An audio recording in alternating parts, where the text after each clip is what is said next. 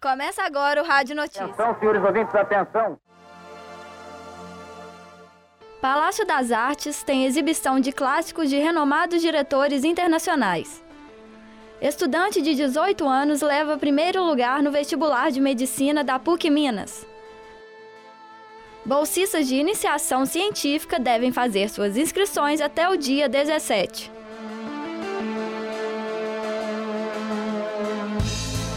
A Fundação Clóvis Salgado realiza no mês de agosto o projeto História Permanente do Cinema, no Cine Humberto Mauro, no Palácio das Artes. O projeto consiste na exibição de clássicos de Charlie Chaplin, Billy Wilder e George Marshall. As sessões são gratuitas às quintas-feiras, às 5 horas da tarde. A retirada dos ingressos é feita na bilheteria do cinema meia hora antes de cada exibição. Estão sendo exibidos clássicos como Pacto de Sangue, de 1944, e Um Rei em Nova York, de 1925. A programação é inspirada em um projeto que leva o mesmo nome, feito pela Cinemateca Portuguesa. Do dia 1 ao dia 17 de agosto, os bolsistas de iniciação científica devem fazer suas inscrições para o 20 Seminário de Iniciação Científica. Ele irá acontecer em outubro. Para os bolsistas que desenvolveram trabalhos de iniciação científica em 2011, mas não apresentaram, a participação é obrigatória. Os alunos que não são bolsistas também poderão participar do seminário. Ao se inscreverem, os alunos devem preencher um formulário até o dia 17, que está disponibilizado no site da PUC Minas.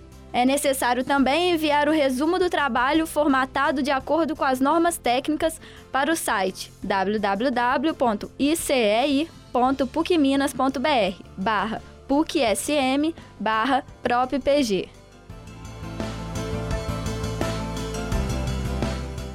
A família e os amigos de Ludmila Carneiro podem se orgulhar. Aos 18 anos, a estudante conquistou o primeiro lugar no vestibular de medicina da PUC Minas. Decidida a seguir esse caminho somente no terceiro ano do ensino médio, ela fala como era a sua rotina de estudos. No terceiro ano, eu estudava de manhã e de tarde na escola e fazia cursinho, assim, cursinhos paralelos, aulas separadas de algumas matérias e tudo. Então foi meio loucura. Aí depois eu fiz um ano e meio de cursinho e estudando também de manhã e à tarde. Mas, assim, nunca deixei de fazer exercício físico, essas coisas. Não, não tão doido de estudar, não. Ao todo, foram 60 aprovados, 51 através do vestibular tradicional e 9 por meio do Enem, Exame Nacional do Ensino Médio. Ludmila acredita que, para quem deseja passar em um curso tão concorrido, é necessário abrir mão de algumas coisas. Tem que abrir mão de, muitas vezes, assim, sair, encontrar com os amigos, essas, essas coisas, tem que saber escolher o dia certo para fazer isso porque final de semana tem que estudar, não tem jeito de, de descansar todo final de semana, tem que estudar mesmo.